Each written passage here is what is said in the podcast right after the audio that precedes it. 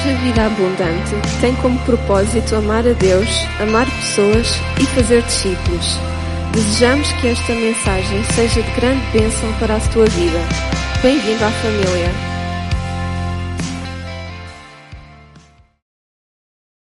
Vou convidar os irmãos a abrir a palavra de Deus em 2 de Samuel, capítulo 4.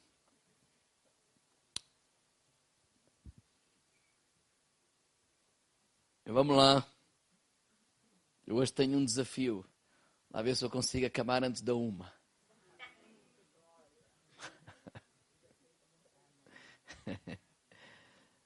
É muita coisa para dizer. Mas vamos lá. Ver se eu não sou repetitivo, que é para conseguir dizer tudo. A direção que nós sentimos da parte de Deus no versículo 1 de São Licenços 5, 23, que diz que uh, uh, o homem é um espírito, ele possui uma alma e vive dentro de um corpo. Então, a direção que nós sentimos em termos de palavra é que edificar nessas três áreas da nossa vida, o espírito, que é aquela parte que se conecta com Deus, que se liga a Deus. E sexta-feira começamos uma série, O Lugar da Sua Presença. Não é? Vamos continuar a falar sobre a presença de Deus, como construir esse lugar. E queremos, temos muita fome. Quando digo fome, é mesmo isso: fome, sede, como uma terra seca. Queremos mais de Deus, daquilo que é o genuíno, não nada falsificado e que não tem a ver com a nossa força humana, tem a ver com a presença manifesta de Deus. E aos domingos, nós vamos falar eh, assuntos ligados com a nossa alma. Nesta primeira fase, que tem a ver com a nossa mente, com a nossa vontade e com as nossas emoções. E mais lá para a frente vamos falar também do corpo. Né? Nós sabemos que o espírito habita, o Espírito de Deus habita no nosso espírito. Então não é o corpo que é o templo do Espírito Santo, é o espírito, é verdade. Mas para cumprirmos a vontade de Deus aqui nesta terra, nós precisamos deste corpo. Né? Ninguém, sem esse corpo, nós não vamos conseguir cumprir e precisamos de perceber o que é que Deus diz acerca disso também, para cuidarmos do nosso corpo, a fim de cumprirmos tudo aquilo que Deus tem para a nossa vida. Então, esta é a direção que vamos tomar e, e, e, e, intencionalmente é este caminho que nós vamos trilhar em 2024. Não é, não é uma mensagem hoje. Não, não. Há, há, há um caminho, há, há, um propósito, há uma direção, há, um lugar para nós queremos caminhar e queremos que Deus nos está a levar. Então hoje eu gostaria de falar sobre rejeição. Diga meu lado, rejeição. Porque eu creio que é uma área, é um tema que nos afeta a todos. Em diferentes níveis. Níveis, se calhar, mais complicados, que nos torna até escravos. Outros níveis, se calhar, mais menos complicados. Mas para falar sobre rejeição, nós vamos ter como base uma história que está aqui em 2 de Samuel, capítulo 4. E eu vou ler a partir do versículo 4, na Almeida, né? João Ferreira de Almeida, revista e atualizada, diz assim: Jonatas, filho de Saul, tinha um filho aleijado dos pés. Era da idade de cinco anos quando Jeriel chegaram, as, quando de Jeriel chegaram as notícias da morte de Saul e de Jonatas. Então, a sua ama o tomou e fugiu. Sucedeu que apresentando-se ela, a, perdão, apressando-se ela a fugir, ele caiu e ficou manco. E o seu nome era Mefibosete.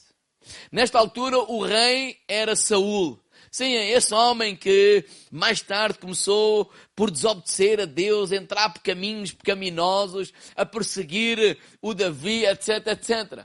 Então este rei, Saul, tinha um filho. O filho se chamava Jonatas. E Mefibosete é filho de Jonatas. Por outras palavras, é neto do rei numa monarquia, se Saul é o rei, né, o que se tudo acontecesse da forma natural, o próximo rei seria Jonatas. E o próximo seria Mefibosete. Agora, algo aconteceu. Jonatas e seu pai Saul estavam numa batalha. E morreram nessa batalha. Foram mortos. E então, quando as notícias chegam, onde está esta mulher que é ama deste Mefibosete, que ele tem apenas cinco anos, ela ficou com medo. Provavelmente que alguém fosse retaliar, porque Saul não estava a ser assim um rei tão bom. Não é? Ele perseguiu uh, uh, uh, Davi muito tempo. E ela pega no rapaz ao colo e foge. Não sei o que aconteceu, mas a Bíblia relata que ela o deixou cair. E nesta tradução diz que ele ficou manco. Outras traduções diz que ele ficou coxo. Outras traduções diz que ele ficou aleijado dos pés. Vamos saltar para 2 Samuel capítulo 9. A partir do versículo 3. Agora a história continua e o rei, não é Saul, claro, morreu. Não é Jonas, claro, também morreu, mas também não é o Mefibosete, porque a vontade de Deus é que Davi fosse o rei. Então, Davi era rei. E quando ele está lá sentado no seu trono, reinando, versículo 3 diz assim: Disse-lhe o rei, está, está Davi a falar, não há ainda alguém da casa de Saul para que use eu da bondade de Deus para com ele? Então Ziba respondeu ao rei, ainda há um filho de Jonatas, aleijado de ambos os pés. E onde está? Perguntou-lhe o rei. Ziba lhe respondeu: Está na casa de Maquir, filho de Amiel, em Lodebar. Então mandou o rei Davi trazê-lo de Lodebar, da casa de Maquir, filho de Amiel. Vindo Mefibosete, filho de Jonatas, filho de Saul, a Davi inclinou-se, prostrando-se com o seu rosto em terra, e disse-lhe Davi: Mefibosete, e ele disse: eis, eis aqui o teu servo. Então lhe disse Davi: Não temas, porque usarei da bondade para contigo, por amor de Jonatas, teu pai. Te restituirei todas as terras de Saul, teu pai, e tu comerás pão sempre à minha mesa. Então se inclinou e disse: Quem é o teu servo para ser olhado, para teres olhado para um cão morto, tal como eu. Chamou Davi Zipa, servo de Saul, e lhe disse: Tudo o que pertencia a Saul e toda a casa dei ao filho do teu senhor. Trabalhar-lhe-ás, pois, a terra, tu, os teus filhos, os teus servos, e recolherás os frutos, para que a casa de teu senhor tenha pão que coma. Porém, Mefibosete, filho do teu senhor comerá pão sempre à minha mesa. E tinha Ziba quinze filhos e vinte servos. Disse Ziba ao rei: segundo tudo quanto meu senhor, o rei, manda, uh, uh, um, manda o seu servo, assim o fará. Comeu, pois, Mefibosete à mesa de Davi com um dos filhos do rei. Pai, guia-nos, Senhor. Fala-nos. Mefibosente, um homem que pertencia à realeza, algo acontece na sua vida que num dia muda por completo a sua vida. Porque no mesmo dia perde o pai, no mesmo dia perde o avô e no mesmo dia perde o andar né? Ele é. A sua vida muda. Há uma, há, uma, há uma série de coisas que ele passa a ter que viver que provavelmente não estaria nos sonhos de um jovem ou de uma criança. E ele não fez nada para que isso acontecesse. Simplesmente aconteceu. Então, a minha primeira parte da mensagem é características de quem foi rejeitado. Primeiro, ele é uma vítima. Mefibosete é uma vítima do que aconteceu. Ele não fez nada para que aquilo acontecesse, mas infelizmente aconteceu. E quantas pessoas hoje foram afetadas pela rejeição? Não porque fizeram alguma coisa, mas porque simplesmente aconteceu. Assim a vida os levou. Bem, a Bíblia diz que Satanás, esse é o alvo dele: ferir, destruir, nos magoar, nos deformar, para que através dessas feridas possa impedir a vontade e o propósito de Deus ser cumprido na nossa vida.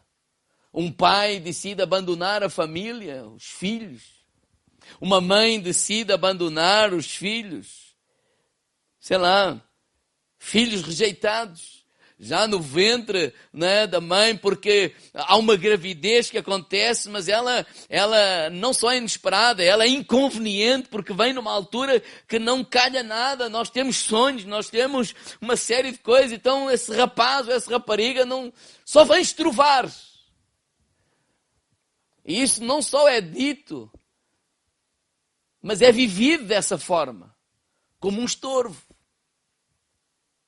Ele não pediu para nascer, mas nasceu. Ele é uma vítima.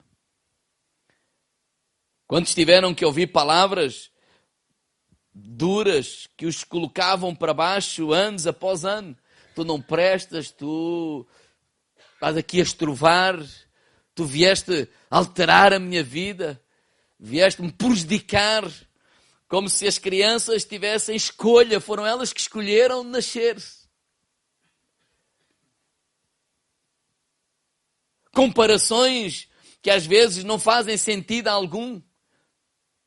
Porque um tem um caráter, o outro tem outro. Então, dizer, olha, tu não, tu não és como o teu primo, tu não és como aquele, tu não és, tu és um uma série de palavras que vão magoando, que vão ferindo, que vão, à medida que os anos passam, as crianças crescem, tornam-se adolescentes, tornam-se jovens, tornam-se adultos e a carregar ali feridas de rejeição. E a primeira coisa que eu preciso entender é que eles são vítimas, de facto. Há muitas coisas que não, que eles não escolheram viver, mas viveram. São vítimas porque estamos num mundo onde a Bíblia de Jesus disse que teríamos aflições. E é um mundo que é regido pelo pecado. A Bíblia diz que o príncipe deste mundo é Satanás. Vítimas porque uh, de uma sociedade cujos os seus corações estão endurecidos. É uma, uma sociedade anti-Deus. Vítimas, por, vítimas de pessoas que, na maioria das vezes, também foram eles rejeitados. E então eles não souberam lidar, não foram curados em relação à rejeição e agora rejeitam outros. É a forma de lidar com as suas próprias dores. Então eu não sei o que aconteceu na tua vida provavelmente nem tem nada a ver com estes exemplos que eu dei, é outro qualquer. E a minha oração nesta manhã é que o Espírito de Deus possa trazer à tua memória só aquilo que ainda precisa ser tratado, só aquilo que ainda precisa ser restaurado, só aquilo que ainda te está a escravizar, para que hoje o Espírito de Deus possa trazer cura à tua vida e restauração e que possas viver tudo aquilo que Deus tem para a tua vida. Outra característica de quem foi rejeitado é que ele não consegue tomar decisões sozinho, por si só. Por causa do quê? Da rejeição. Porque a partir dessa rejeição, eu não consigo andar mais sozinho. Eu preciso da aprovação da outra pessoa para eu me sentir seguro. Ou seja, quando eu olho para Mefibosete, depois deste acontecimento, ele não mais consegue andar pelas suas próprias pernas. Ele não mais pode decidir, eu vou aqui ou vou lá, não. Ele precisa ser transportado para ir. Provavelmente, na sua vida, houve alturas na vida que ele, ele, ele desejava, queria, ambicionava ir numa direção, mas quem pegou nele levou noutra. Noutras alturas, provavelmente ele, ele queria não fazer ou não ter ido, mas foi. Porque não era uma decisão dele, alguém pagava nele. Provavelmente outras vezes aconteceu, ele gostava de ter ido, mas não foi, porque não teve ninguém que o levasse até lá. Mas o grande problema não é, é que ele tornou-se escravo da vontade dos outros. E o que é que isso nos ensina para nós? Que a rejeição torna-nos escravos da vontade das outras pessoas. A partir do momento em que somos rejeitados, a partir do momento que sofremos esse trauma, essa dor que dói, essa dor que, que, que nós não queremos pensar se querem viver. Não é? Às vezes revivemos, mas não queremos voltar a viver uma situação parecida ou semelhante. Então, a forma de nós nos protegermos, qual é? É nós ficarmos escravos da opinião dos outros. Então, nós só vamos até onde os outros deixam. Não me leve a mal do exemplo que eu vou dar. É como que uma coleira que tem uma trela. Não importa se ele é um caniche, é um pitbull, ele só vai até onde o dono deixa. E às vezes há muitas pessoas que é assim. Eles só vão até onde os outros deixam. Por causa desse trauma, eles não querem voltar a, a, a, a, ficar na situação de vulnerabilidade e voltar a ficar na situação de poder ser rejeitados de novo. Então ficam escravos da manipulação de outras pessoas. Ficam escravos da opinião das outras pessoas. Eu até gostava de ir, mas, mas pronto, se ele não quer, eu também não vou. Eu até gostava de fazer, mas se ele não acha bem, eu também não faço. Eu até nem queria fazer, mas, mas, mas pronto, se ele diz, eu faço. Isso acontece às vezes muito nos namoros. Por exemplo, uma jovem que foi rejeitada ou abandonada pelos pais, a falta de paternidade, etc. E, e, e ele pode levar isso para, para com o namorado. Então a maneira de se proteger, de não voltar a ser rejeitada, é fazer o que ele quer. E aí torna-se facilmente manipulável. Ela não vive, ela sobrevive. Ela não decide. Ela faz aquilo que ele, porque ele diz: se tu não fizeres tal, então acaba tudo. Ele não quer passar por isso. Outra rejeição. Outra dor. Porque quando ela revive aquilo que ela viveu, lhe dói tanto que ela prefere viver a dor da manipulação do que voltar a viver a dor da rejeição. Ambas são más. Porque Jesus não, essa não é a vontade de Deus para a nossa vida. Essa é a razão porque alguns jovens entram por caminhos que, na verdade, não são os caminhos que nem só os pais. Já disse, ah, como é que aqueles, os pais, os pais, boa gente, íntegros, como é que ele enverdou por aquele caminho? Às vezes, por causa de uma rejeição, há ali um grupo que se tornam marginais e entram por caminho da droga ou disto ou daquilo. E ele, porque tem ali aqueles amigos, e os amigos dizem: Olha, se não fazes como nós, não pertences ao grupo. Mas eu não quero não pertencer, eu quero pertencer. Então eu me sujeito a algumas coisas que nem é a minha vontade, nem foi isso, que, nem foi a maneira como eu aprendi, não é, nem, nem, nem me sinto bem, mas passei a fazer e tornei-me naquilo e agora acho que isso é normal. Eu sou isto, mas não sou. E tudo tem a ver com uma proteção. Mefibosete, ele faz-nos lembrar que ele ele, ele, ele para andar, ele não ele precisava de ajuda de alguém. Provérbios capítulo 29, versículo 25 diz assim: Ter medo dos homens é uma armadilha perigosa na versão livre, mas quem confia no Senhor estará em perfeita segurança. Este ter medo é aquele receio: o que é que os outros vão pensar? O que é que os outros vão falar? O que é que os outros vão fazer se eu tomar esta decisão? Quantas vezes isso acontece até no, no nosso compartilhar a palavra de, de, Deus? Às vezes nos retraímos, porque Porque se eu compartilho a palavra de, de Deus, vão-me pôr de parte. Se calhar já não sou convidado para o, para o passeio, para a festa. E eu, eu, eu, eu quero socializar. Mas Jesus disse que no mundo essas coisas nos iriam acontecer.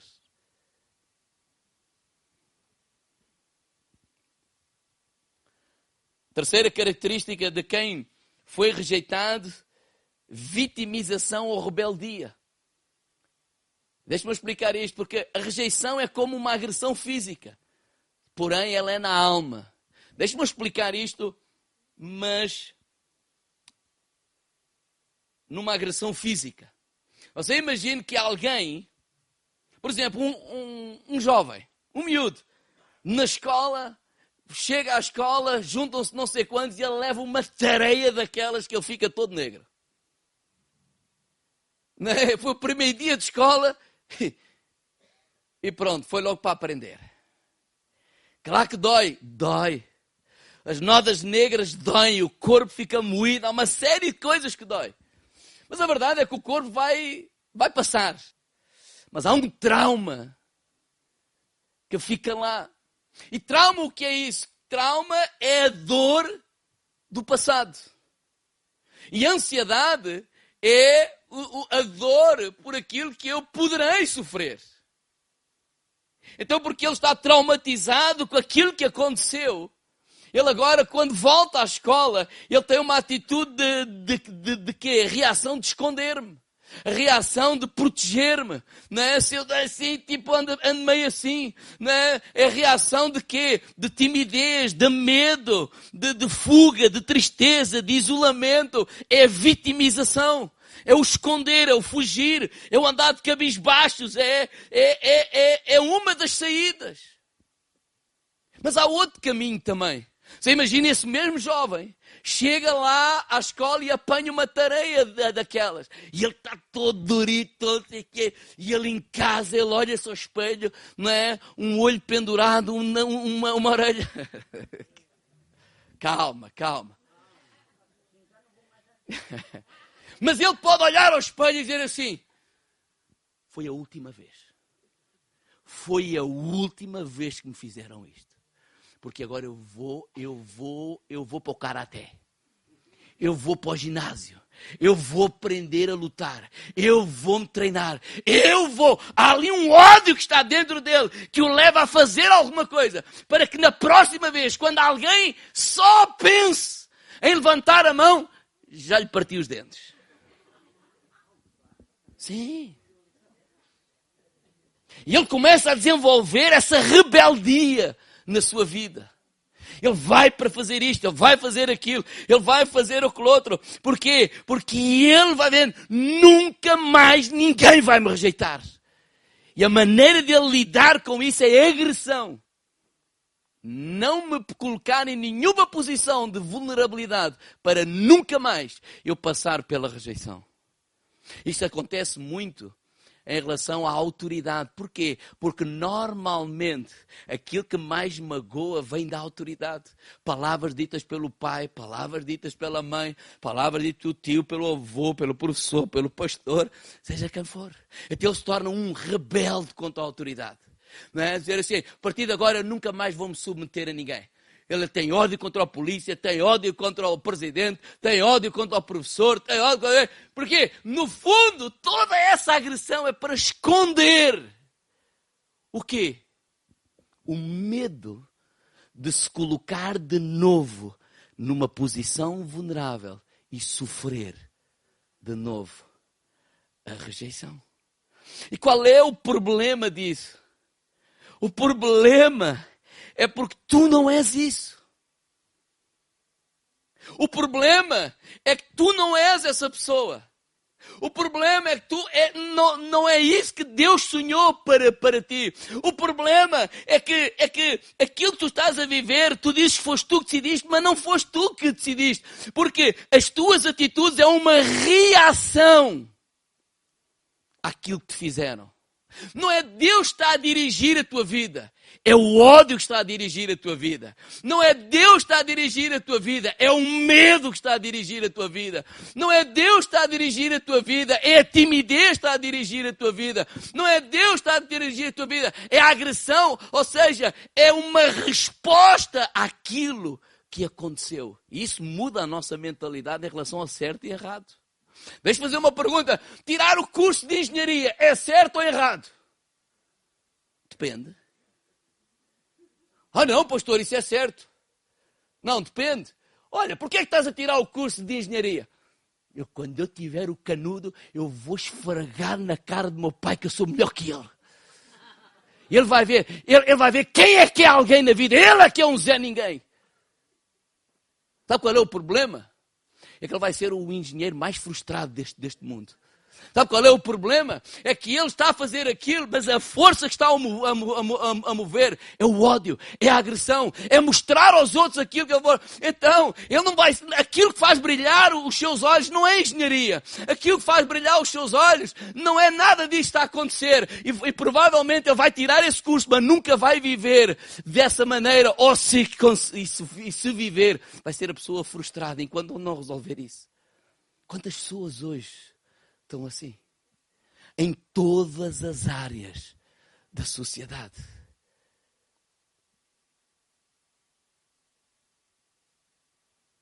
Porque aquilo que o está a mover é uma ferida. Não há brilho nos seus olhos.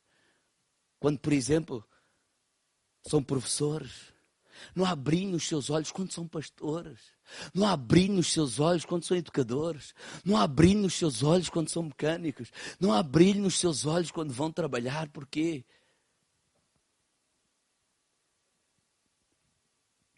Nós não temos que fazer ver nada a ninguém. Nós não estamos a competir com ninguém. Nós não queremos a igreja cheia porque, porque, porque nada. Queremos fazer a vontade de Deus.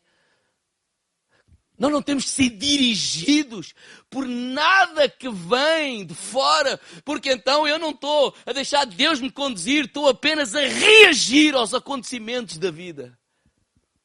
E Deus não quer que tu sejas apenas um reator, mas quer que sejas aquele que é agente, aquele que dirige, submetido à vontade do poder do Espírito Santo na tua vida. Onde é que vamos? Outra característica Deve ser a quarta, não é? Identidade destruída. Davi decide agir com bondade para com Mefibosete.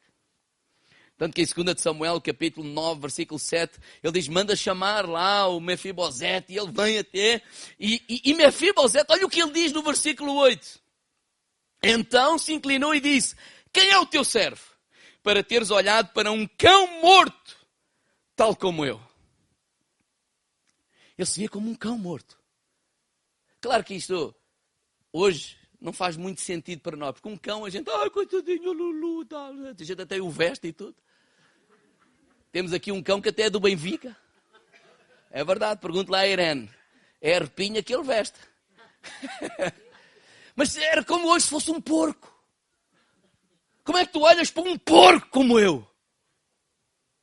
Eis aqui um príncipe Eis aqui alguém que vem da descendência da realeza, mas se vê a ele próprio como um porco, morto, como alguém sem valor algum. E a rejeição é a estratégia de Satanás para esvaziar o valor das pessoas.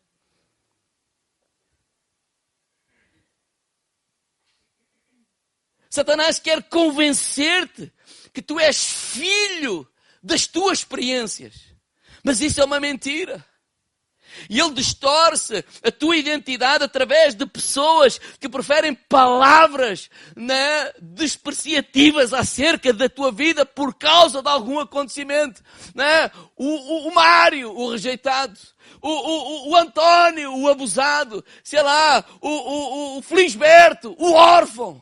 O, o, a Justina, aquela que ninguém gosta. E por aí vai. É os tais rótulos que nos colocam. Os irmãos, olha a diferença desta frase.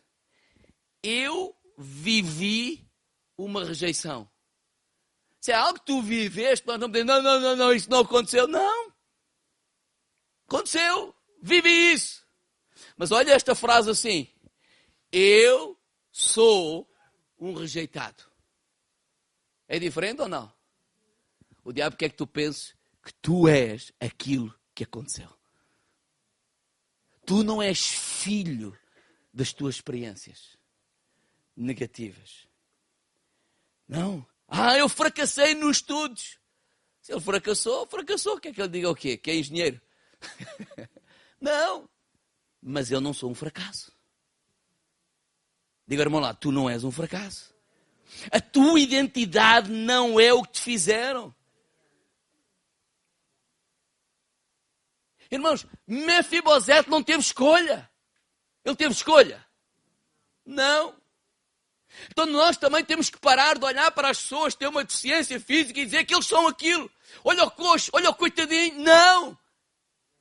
Ele é uma pessoa que tem uma deficiência física, como nós outros temos muitas deficiências na nossa vida. Mas essa linguagem parece que estamos a definir a pessoa por aquilo que ela tem. Pela cor da pele, por uma deficiência física, etc, etc. Vamos parar com isso. Porque tu és o filho do Deus Altíssimo. Tu és o filho do Rei dos Reis. Tu és o filho, o príncipe do Senhor. Tu não és um cão morto. Tu és um filho do Deus Altíssimo. Características de quem foi rejeitado. Olha esta. Pronuncia palavras de morte para a sua vida. Porque a boca fala, o que o coração está, eu não presto eu não sou capaz, eu sou um rejeitado. E o meu comportamento vai começar a condizer, a alinhar com a minha linguagem. E o problema dessas palavras, digo ao irmão ao lado, é porque isso vai mesmo acontecer. Esse é o problema. Ah, porque eu disse, não, porque sem tu te aperceberes, tu começas a alinhar o teu comportamento. Tu começas a alinhar a tua atitude tu começas-te a comportar como tal. E por conseguinte, tu dizes: Eu sou. Vocês imaginem, nesta história, quando alguém foi lá chamar o Mefibosete, né? alguém tocou à porta: Olha, o rei quer falar contigo amanhã. O quê? O que é que ele quer? Imagine isso. Alguém quer falar contigo amanhã. Amanhã, até amanhã, quantas histórias tu vais fazer na cabeça? Ele se calhar quer porque o meu avô tentou matá-lo várias vezes. O que é que o rei quer? E que nós começamos a imaginar, a imaginar, imaginar histórias, a idealizar a história. Nós somos muito, muito criativos em histórias. Você manda uma mensagem do WhatsApp a alguém, não é? Porque agora parece que vivemos no imediato, a gente tem que andar com o telefone na mão todos os dias, a toda a hora. Alguém não te responde, deve ter alguma coisa contra mim. E não viu. Tanto que agora alguém, para evitar isso, já sabem fazer como que é. Mete-se lá que a pessoa não sabe, não é? Que a gente já viu. O meu não tem isso. Ou então a gente responde ok. Sempre às vezes, eu, eu não devia fazer, não é? Vou conduzir digo ok. Né? Pois vejo. É porque há muitas coisas que entram ali no meu telefone. Só, está muito frio para mim. Alguma coisa já foram dizer ao pastor porque passei só assim. Houve um que telefonou mesmo a ralhar comigo. O que é que eu fiz? Pergunta ao António, um dia estávamos a trabalhar acerca dos, dos, dos recibos, não é, para o IRS lá de dívidas e ofertas, e amanhã aquilo não sabe, tal, tal, isso, mas isto não se cala, não, deixa estar, isso é mesmo assim.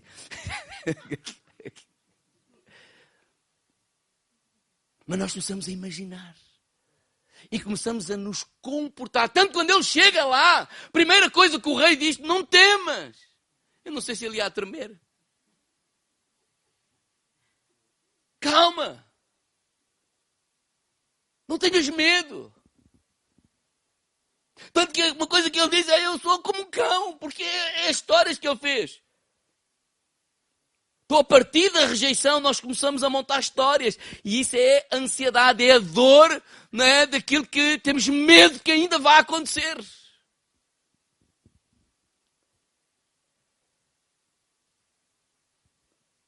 Quer ver um exemplo? Ele foi rejeitado. Ele chega à igreja.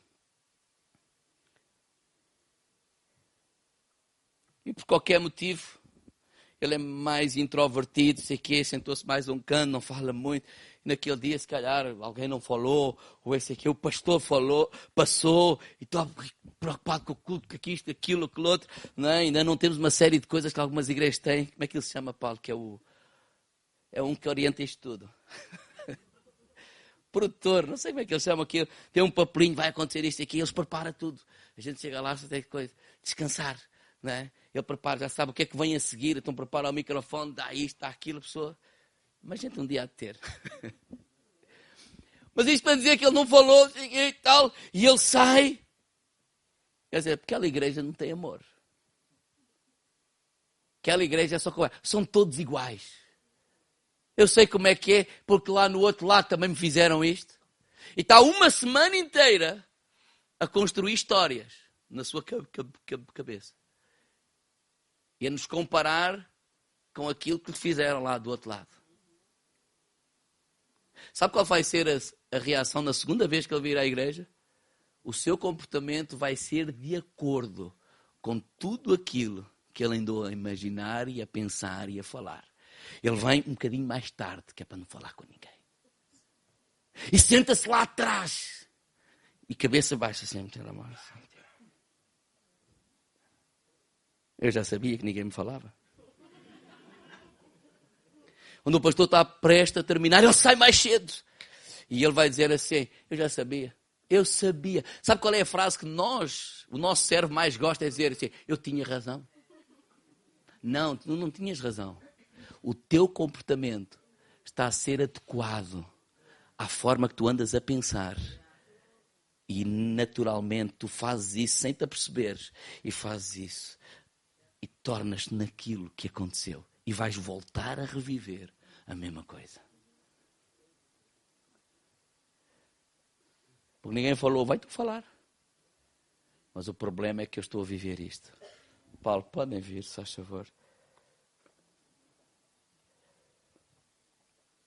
Qual é a cura para a rejeição? A nossa cura está em Jesus. A nossa cura está em Jesus. Diga irmão lá de Jesus.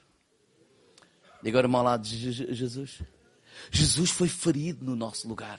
Isaías capítulo 53, verso 3 diz que ele era desprezado, o mais rejeitado entre os homens. Jesus, ele foi rejeitado, ele foi acusado, ele foi odiado, ele foi esquecido, ele foi abandonado. Então ele sabe o que é ser, ele sabe o que estás a sentir. Ele sabe o que é a ferida da rejeição. Ele conhece, por isso é que lá em Hebreus capítulo 4, versículo 16 diz, cheguemos com confiança ao trono da graça, né? para que possamos alcançar misericórdia, achar graça a fim de sermos ajudados em tempo oportuno e cheguemos aonde? Ao Senhor. Cheguemos ao Senhor. Não estamos a, a, lidar com alguém que não sabe o que nós estamos a viver. Ele viveu as mesmas coisas. Ele passou por essa dor. Ele sabe o que tu sentes. Ele conhece esse sentimento. Ele conhece todas as coisas. E Ele está a dizer: Olha, chega-te a mim. Porque Ele sabe como vai te curar. Irmãos, não devemos assumir o papel de vítimas. É uma realidade, aconteceu. Sabe que há vários pensamentos na, na igreja, linhas. Há aqueles que acham que são os. Como é que se chama aquele que faz os filmes? O realizador e são, e são os atores. Não é? No sentido, está tudo na, na minha mão. Eu imagino o que eu quero e eu sou o ator. Não creio nisso. Aqueles, outra facção é outra linha, é, acham que Deus é o realizador e é o ator. Eu não preciso fazer nada. Não, vou confiar em Deus. A vontade de Deus vai acontecer. Aleluia. Ele, seja feita a vontade dele. Diga ao lado, também não queremos muito nisso. Eu. Não, sim, ele é o realizador. Antes de nós, dos nossos pais pensarem em nós, a Bíblia diz que eles já pensavam em nós. Tu não és fruto do acaso, tu és fruto do amor, da graça, da misericórdia de Deus. Ele é o autor, o, o realizador da, da, nossa vida. E Ele diz aquilo que eu tenho pensado para ti, como diz lá em Jeremias, são planos de bem, são planos de bênção, é um futuro de esperança. É isso que Ele é. Ele é o nosso realizador. Nós não somos o nosso realizador, mas nós temos de se tornar o ator da nossa vida. Nós temos de tomar posse no, no, no sentido, nós temos que fazer a nossa parte, nós temos que olhar e dizer assim: não, eu vou viver aquilo que Deus diz para a minha vida. Quando alguém olhava para Jesus, Jesus, por que é que tu estás a fazer isto? Eu estou a fazer isto porque eu vi o meu pai fazer. Ah, Jesus, porquê é que eu estou a, estás a fazer isto? Olha, eu estou a fazer isto porque é isto que está escrito sobre mim. Olha, porquê é que tu estás a fazer isto? Porque é isto que está escrito sobre a tua vida. É isto que está escrito sobre a nossa vida. Então vamos agir não de acordo com a rejeição, não de acordo com o que aconteceu, mas de acordo com aquilo que está escrito acerca de mim e de ti. Qual é o antídoto para a rejeição? Diga, irmão ao lado, aceitação. Diga aceitação. Aceitação. A rejeição dói. Dói mais. Porquê? Quando somos rejeitados por alguém que é mais importante do que nós. Que é maior do que nós. Hoje são isto que eu vou explicar. Porque todos nós passamos por rejeição. Um dia deste fui a uma loja. Estava quase na hora de fechar, mas entrei ainda antes. Eu e a cara e tal. E ela, não, não, não, desculpa, desculpa, eu vou fechar, tem que ir embora, tem que ir embora. Não, mas a gente, a gente quer comprar. Não, não, não, vou embora, vou embora. Fomos rejeitados. Não quero, não quero. Compramos no, no, do outro lado. Mas quando a, a, a rejeição vem de alguém que é importante para nós, isso vai nos doer. Isso vai nos magoar isso vai nos ferir. Ela só vai ser curada quando nós somos aceitos por alguém que é maior ainda do que essa pessoa. Essa pessoa que te magoou, que te rejeitou, ele é a criatura, mas aquele que te abraça é o Criador dos céus, da terra, de todo o universo. Ele nos abraça, ele nos adotou na cruz do Calvário. Jesus estava a levar a nossa rejeição. Sim, nós é que pecamos, nós é que desobedecemos. Para quê? Para podermos ser abraçados pelo Pai, para podermos ser amados pelo Pai e ter aceitação eterna. É isso que Deus, Jesus, veio fazer à terra. Oh, aleluia. Ele nos aceitou. Ele nos adotou. Ele nos abraça. Eu não sei quem é que te rejeitou, mas eu sei quem é que te ama. Jesus. Eu não sei quem é que te expeliu, mas eu sei quem é que está de braços abertos. Jesus. Eu não sei quem é que odeia-te, mas eu sei quem é que te ama. Jesus, o Criador, o Criador dos céus e da terra. Ele nos adotou para a sua família. Oh, irmãos, isso é mais ou menos, parece que não tem nada a ver que um miúdo ser rejeitado aqui pelo, pelo Naval 1 de Maio. Vai jogar futebol. Não, não, não, não. Tu aqui não, tu aqui não entras. Oh, rejeitamos de ti e depois ele recebe um telefonema para ir jogar ou no Benfica, ou no Sporting, ou no Porto, uma equipa muito maior. Ele vai se lembrar daquela rejeição? Não, porque ele foi aceito por alguém que ainda é mais importante do que aquele que o rejeitou. Jesus é mais importante do que qualquer rejeição que nós tenhamos passado. Ele nos ama, Ele nos abraça, Ele nos aceita. Oh, aleluia. Tu és valioso por causa do comprador. João 3,16 diz que Deus amou o mundo de tal maneira que deu o seu Filho unigênito para que todo aquele que nele crê não pereça, mas tenha a vida eterna. Tu és valioso por causa do preço que foi pago por ti. 1 Pedro 1. Sabemos que não foi com coisas corruptíveis como prata e ouro que nós fomos resgatados da nossa vã maneira de viver, mas foi com o precioso sangue de Jesus Cristo. Tu és valioso. Porque é que nós abraçamos a opinião das criaturas? Porque é que nós abraçamos uma opinião de uma sociedade que ela é anti-Deus?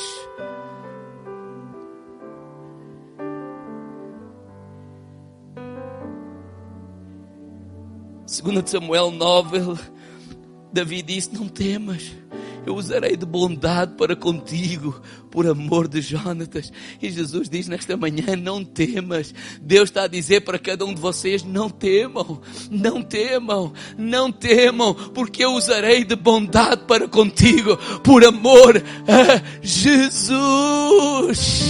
Ele olha para ti, não olha para as tuas faltas, não olha para os teus defeitos, imperfeições, mas Ele olha para ti através de Jesus. Foi assim que Davi olhou para ele, por amor a Jonatas, eu vou te fazer bem, eu vou abençoar a tua vida, por amor a Jesus, Ele vai nos abençoar. Foi isso que Jesus veio fazer, a troca. A ira de Deus já foi derramada em Jesus.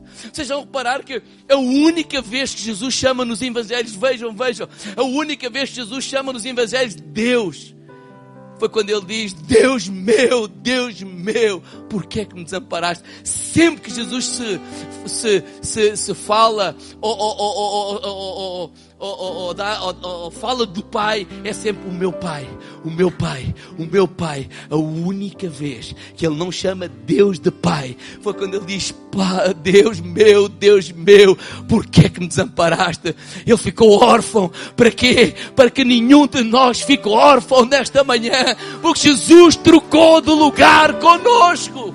Jesus trocou de lugar conosco para que nós fôssemos amados, aceites a tua identidade está em Cristo. Tu és um filho amado de Deus. O teu futuro não precisa ser um reflexo do passado. Não, Deus quer um futuro novo para ti. Nós somos filhos do Altíssimo. Nós somos filhos do Altíssimo. A tua história não te define. A tua história não te define, sim. E fala, identifica alguma coisa que aconteceu, mas eu não sou definido por aquilo que aconteceu. A minha, eu sou definido pelo meu Criador. Quem é o meu Criador? Deus, o eterno, o Criador dos céus e da terra, o princípio e o fim. Ele é o meu Criador. A minha identidade está nele. E eu termino dizendo em terceiro lugar: Deus tem um convite para ti. Diga, irmão lá, dá um convite muito especial. Há um convite muito especial, 2 de Samuel, capítulo 9, verso 7. Então disse: Não temas, usarei de bondade para contigo, por amor de Jonatas, teu pai, e te restituirei todas as terras, teu pai, de Saúl, teu pai. Olha o convite: E tu comerás pão sempre à minha mesa. Vem te sentar à mesa da graça de Deus. Esse é o convite viver debaixo da graça de Deus, do favor imerecido. Sabe qual é o segredo da mesa? Quando olhamos para Mefibosete, onde é que está a deficiência dele? Os pés. Mas quando a gente senta à mesa, os pés ficam escondidos. E o rei olha para a nossa cara. Quando nós sentamos à mesa da graça de Deus, não é as nossas imperfeições, não é a nossa história, não é os nossos problemas, não é os nossos pecados que ficam frente a frente com o Senhor, mas sim a nossa cara, os nossos olhos, porque esses defeitos, esses problemas já foram levados na cruz do Calvário por Jesus Cristo. E Ele diz: Vem sentar-te à mesa, vem viver debaixo da graça, vem viver debaixo da misericórdia de Deus. Sim, é verdade, a sociedade aponta para os defeitos, sim, a sociedade aponta para as imperfeições mas o Rei dos Reis, o Senhor dos Senhores, que nos convida a sentar à mesa, Ele diz que os teus pecados eu não me lembro mais. Ele está a dizer o quê? Eu vou agir para contigo, não de acordo com o que tu fizeste, mas eu vou agir para contigo de acordo com aquilo que Jesus fez por ti na cruz do Calvário. Oh, não vamos deixar que esses traumas nos impeçam de viver tudo aquilo que Deus tem para a nossa vida.